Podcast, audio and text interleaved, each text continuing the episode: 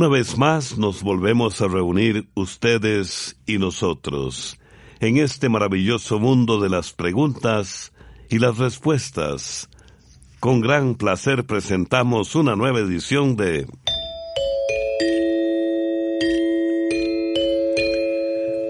Oigamos la respuesta del Instituto Centroamericano de Extensión de la Cultura con nuestro lema Comprender lo comprensible es un derecho humano. En el programa de hoy sabremos por qué será que la leche cae mal a algunas personas. ¿Será cierto que la minería espacial está cada vez más cerca de hacerse una realidad? Nos preguntan cómo se produce el oxígeno que respiramos. Bienvenidos amigos y amigas a este nuevo encuentro con ustedes, nuestros amigos y amigas oyentes.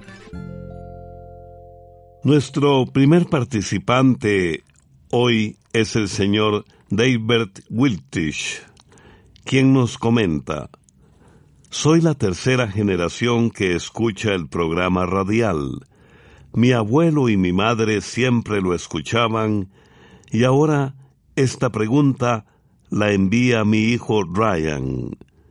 ¿Quién inventó las hamacas? ¿Son originarias de nuestro continente americano? Oigamos la respuesta. Nos sentimos muy complacidos de saber que tres generaciones de su familia nos han escuchado y nos siguen escuchando en este espacio de Oigamos la Respuesta. Efectivamente, las hamacas se inventaron en nuestro continente. Dicen los historiadores que la tradicional hamaca forma parte de la historia y costumbres de nuestros pueblos desde mucho antes de la llegada de los españoles a América. Aunque no hay datos muy exactos en cuanto a su origen, hay evidencias que indican que los indígenas mayas Posiblemente ya la fabricaban hace aproximadamente unos mil años. Ellos, los mayas, utilizaban una fibra que conseguían del tronco del árbol que se llamaba hamac, de donde se dice que viene el nombre. Se cree que los mayas transmitieron la costumbre de tejer y utilizar hamacas a otros pueblos de Centroamérica, el Caribe y Suramérica, como es el caso de los incas del Perú o los indígenas del Brasil. Cuando los primeros conquistadores españoles llegaron a nuestras tierras, observaron a los indígenas descansando en esta especie de camas colgantes y rápidamente aprendieron a utilizarlas ya que se dieron cuenta de que esas hamacas eran cómodas, seguras e higiénicas. Al regresar a España, estas gentes se llevaron algunas hamacas, las cuales, por cierto, resultaron muy útiles para los marineros, ya que reducían el movimiento que había dentro de los barcos y los mantenía frescos mientras dormían. De España, el uso de la hamaca se extendió a otros países europeos y de allí a muchos otros lugares del mundo. Hoy en día la hamaca es un objeto de lujo en hoteles y residencias de los climas tropicales, y los pueblos indígenas y los campesinos de nuestros países continúan utilizando la sabrosa hamaca incluso para los bebés.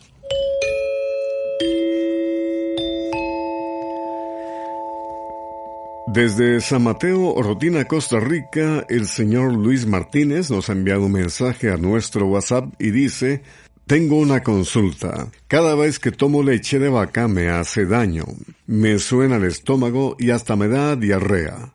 ¿Por qué será? ¿Será que tengo algo malo? Escuchemos la respuesta.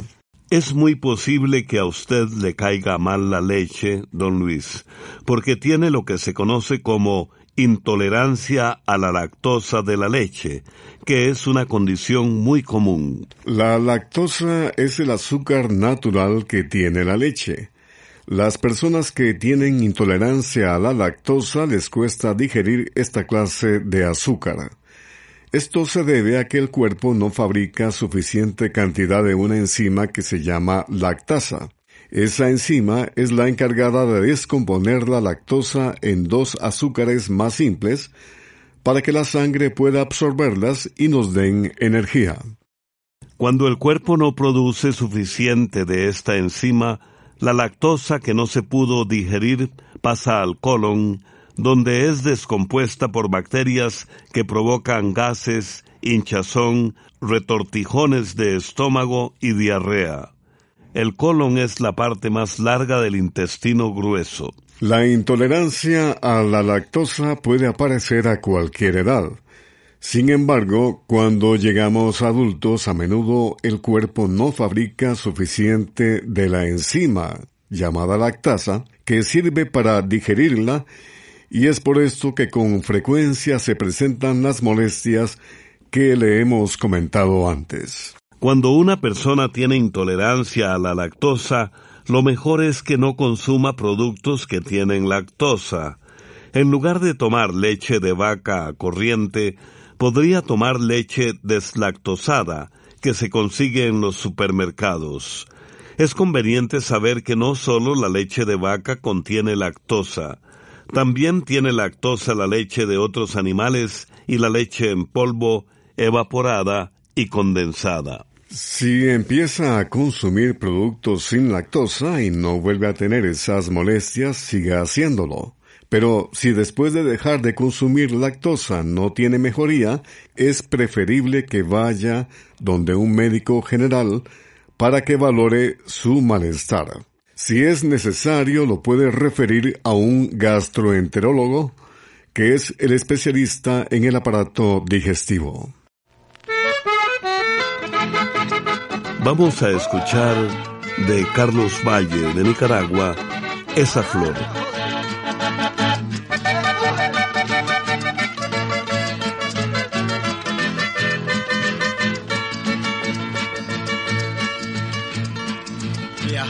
en un autobús. Una vez me enamoré de una flor muy primorosa, rosa de rojo clavel. La mañana fresquecita, con su sereno mojó los petalitos fragantes de aquella preciosa flor. Sol que nos alumbró en aquel amanecer, me dejó gratos recuerdos que jamás olvidaré. Me dejó gratos recuerdos que jamás olvidaré. Esa flor es la mujer que me roba el corazón. Blusa roja brillantada, falda negra de lino. Yo soñé una vez con vos que estabas en tu ranchito, escribiendo en un tapete versos con de amor.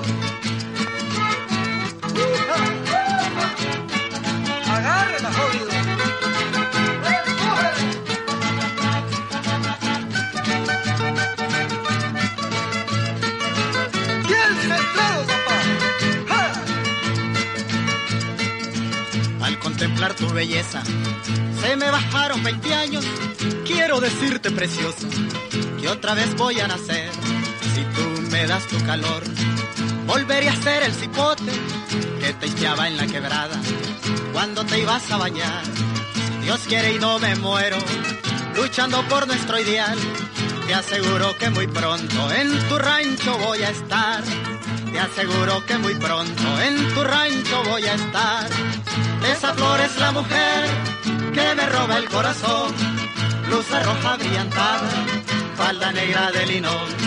Yo soñé una vez con vos que estabas en tu ranchito, escribiendo en un tapete versos con savia de amor.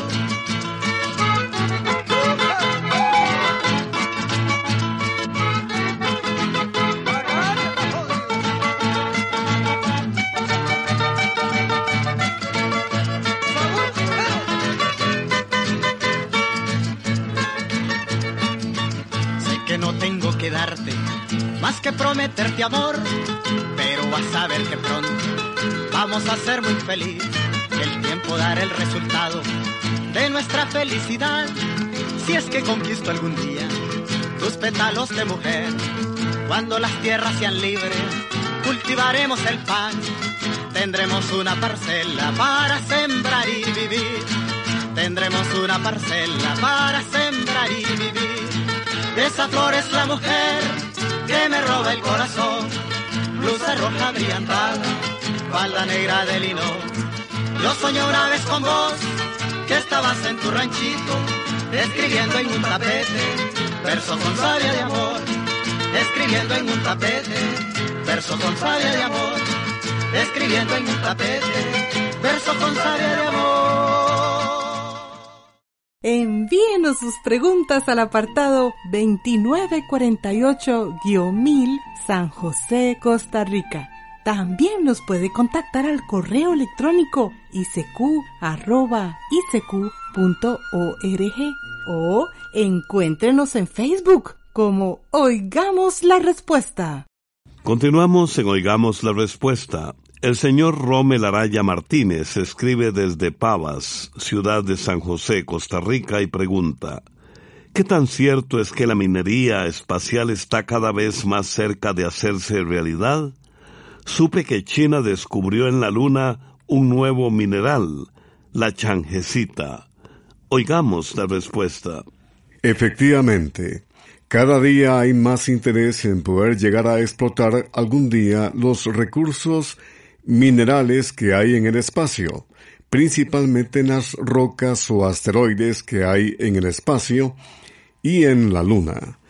Incluso algunos piensan que en el futuro hasta podrían explotarse astros más lejanos. Hasta el momento lo que se está haciendo es tratar de identificar cuáles serían los astros que convendría explotar, ya sea porque tienen metales que no hay en la Tierra o porque son muy escasos, y aunque los asteroides son los astros que más interesan, posiblemente sea la Luna la primera en explotarse. Actualmente hay muchas empresas interesadas en la minería espacial, sobre todo los millonarios. Sin embargo, aún faltan muchas dificultades por resolver para que pueda realizarse y resulte rentable. Y es que salir de la Tierra y regresar resulta sumamente costoso. Además, imagínese lo que costaría enviar máquinas grandes y pesadas que permitieran explotar los minerales y el costo de trasladarlos de vuelta a la Tierra. Aún así, hay muchas personas que consideran que esto sería provechoso no solo por la cantidad tan grande de minerales que podrían aprovecharse, sino también porque así se evitaría extraerlos de la tierra, lo que por lo general resulta sumamente contaminante. En cuanto a China, vamos a decir de que efectivamente durante su última misión de exploración a la Luna, China descubrió un nuevo mineral al que le llamaron changesita. Este descubrimiento es importante para los chinos, pues anteriormente solo Rusia y los Estados Unidos habían obtenido muestras de minerales nuevos descubiertos en la Luna. Según una última leyenda china, Chan-e era el nombre de una diosa que vivía en la Luna. Por esa razón nombraron Changesita a este nuevo mineral. Oigamos la respuesta se transmite todos los días de lunes a sábado a través de diferentes medios de comunicación. ¿Cómo se hacen los turrones? Pregunta del señor Gabriel Moisés Morales Membreño. Nos envía su mensaje desde San Juan Sur Rivas, Nicaragua. Los turrones son unos dulces muy sabrosos que se comen en Europa y en muchos otros países del mundo. Se dice que fueron los árabes los que llevaron los turrones a las costas del mar Mediterráneo, principalmente a España y a Italia, y que fueron los conquistadores españoles y portugueses los que los trajeron a nuestro continente. La manera de preparar los turrones varía de un lugar a otro, pero en general los turrones llevan miel o azúcar, almendras u otros granos secos y tostados que pueden usarse enteros o molidos, y generalmente se hacen en forma de barra plana y rectangular. Además, pueden ser duros o suaves y algunos llevan chocolate. En muchos países los turrones se comen principalmente durante las fiestas navideñas. Hay una receta de un turrón suave que se hace en España que resulta muy fácil de preparar. Para hacerla se necesitan dos tazas de almendras tostadas de las que no tienen sal, dos tercios de taza de azúcar, tres cucharadas de miel y 50 gramos de chocolate blanco. En una licuadora se echan las almendras, el azúcar, el chocolate blanco y la miel y se licúan. Después, la mezcla se echa en un molde rectangular.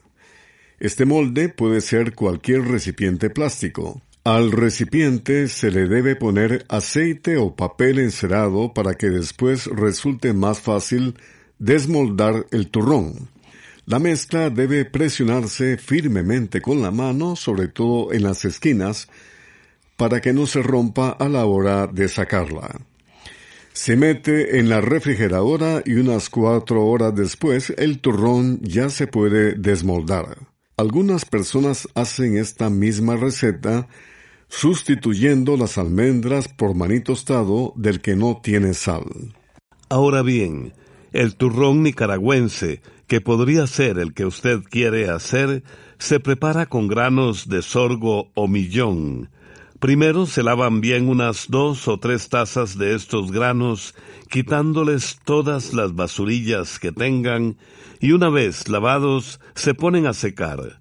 Cuando están secos se ponen a tostar en una olla con unas dos cucharadas de aceite se tapan y se dejan hasta que revienten, como revientan las palomitas de maíz. Luego se ponen en una pana o palangana grande. Por aparte se prepara una miel poniendo a derretir sobre el fuego tres tapas de dulce en dos tazas de agua. Esto se deja cocinar y cuando la miel está pegajosa quiere decir que ya está lista para echarla sobre el sorgo reventado. Con una cuchara y después con las manos se van formando bolitas que deben quedar bien compactas para que no se desbaraten. Antes de comerlas, a muchas personas les gusta agregarles más miel. Esperamos que estas recetas les sirvan y cualquier oyente que estuviera interesado en estas recetas para hacer turrones puede escribirnos que con mucho gusto se las enviaremos.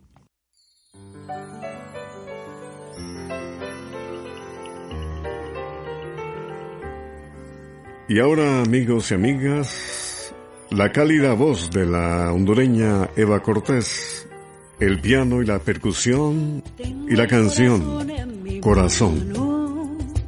Ya me esturbaba en el pecho, no consigo curarlo y lo siento deshecho. Tengo el corazón en mi mano ya no puedo sostenerlo, no consigo que lata, no hay esperanza y me mata tu silencio. ¿Qué será?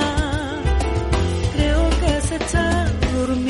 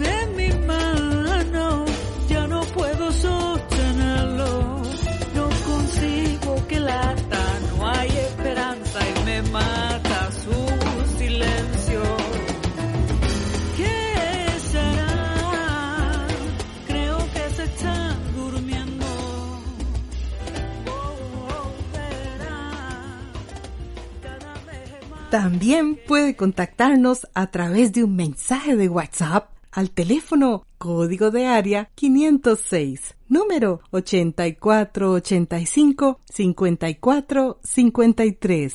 El señor Elías Bolaños Víquez envía un mensaje por medio de WhatsApp desde Heredia, en Costa Rica, para preguntar, ¿cómo se produce el oxígeno que respiramos?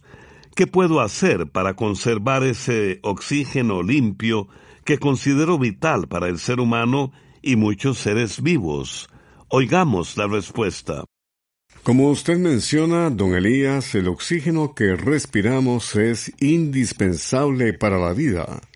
Se puede decir que la gran mayoría de los seres vivos dependen directa o indirectamente del oxígeno para poder sobrevivir. El oxígeno que respiramos lo tomamos del aire que forma la atmósfera o capa de gases que rodea la Tierra.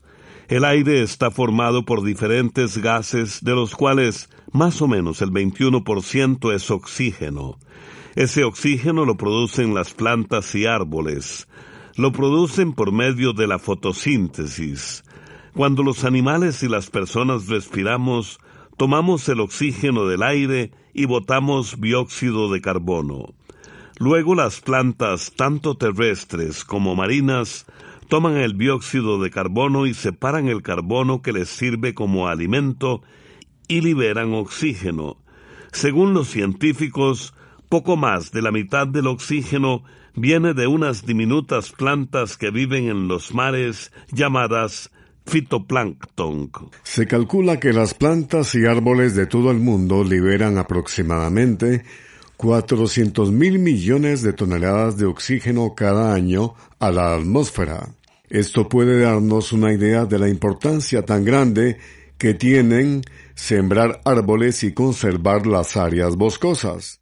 Lo mismo que velar por la salud de los mares, evitando que la basura y los desechos tóxicos sean arrastrados por los ríos y vayan a parar en los mares.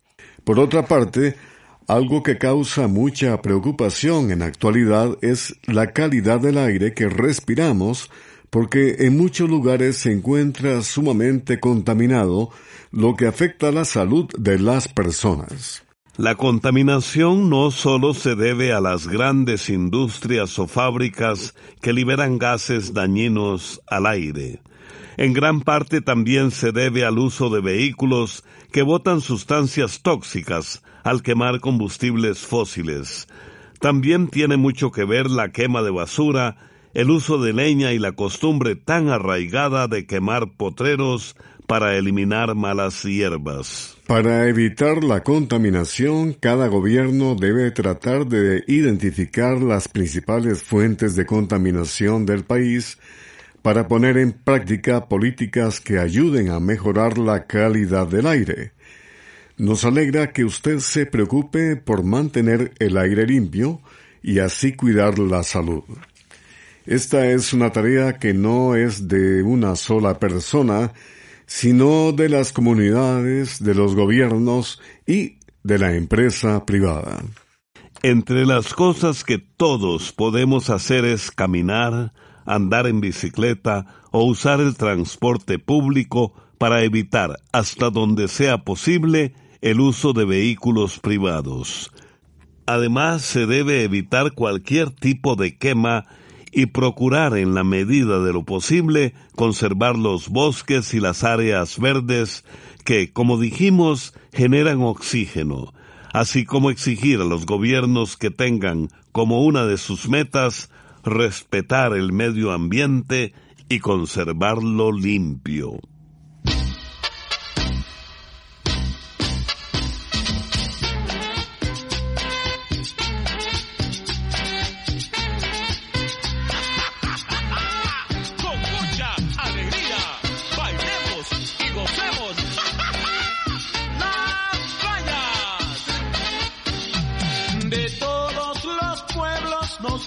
A pasear.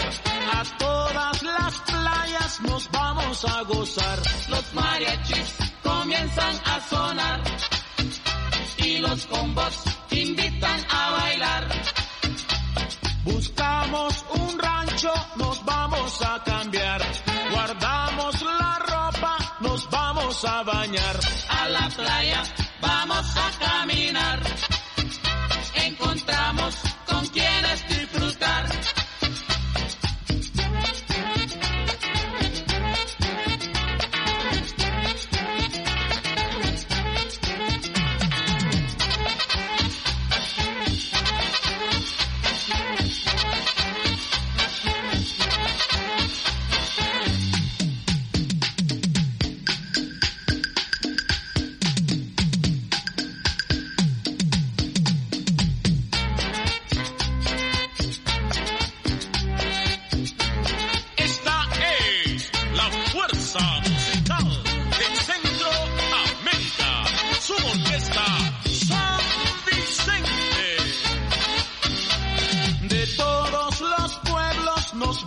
A pasear. A todas las playas nos vamos a gozar. Los mariachis comienzan a sonar y los combos invitan a bailar. Buscamos un rancho, nos vamos a cambiar. Guardamos la ropa, nos vamos a bañar. A la playa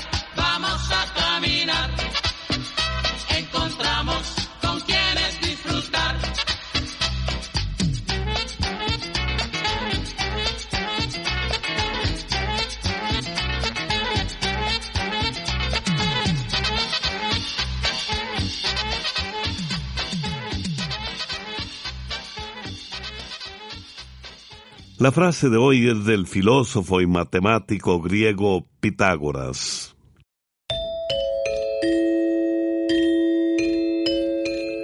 Educa a los niños para no tener que castigar a los hombres. Nuestro próximo encuentro es mañana. Vamos a conocer cómo se formó el lago Coatepeque de El Salvador.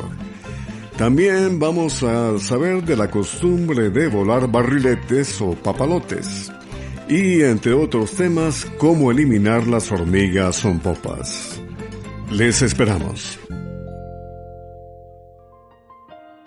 Programa C, Control 44. Y así llegamos al final del programa del día de hoy. Los esperamos mañana en este su programa Oigamos la Respuesta.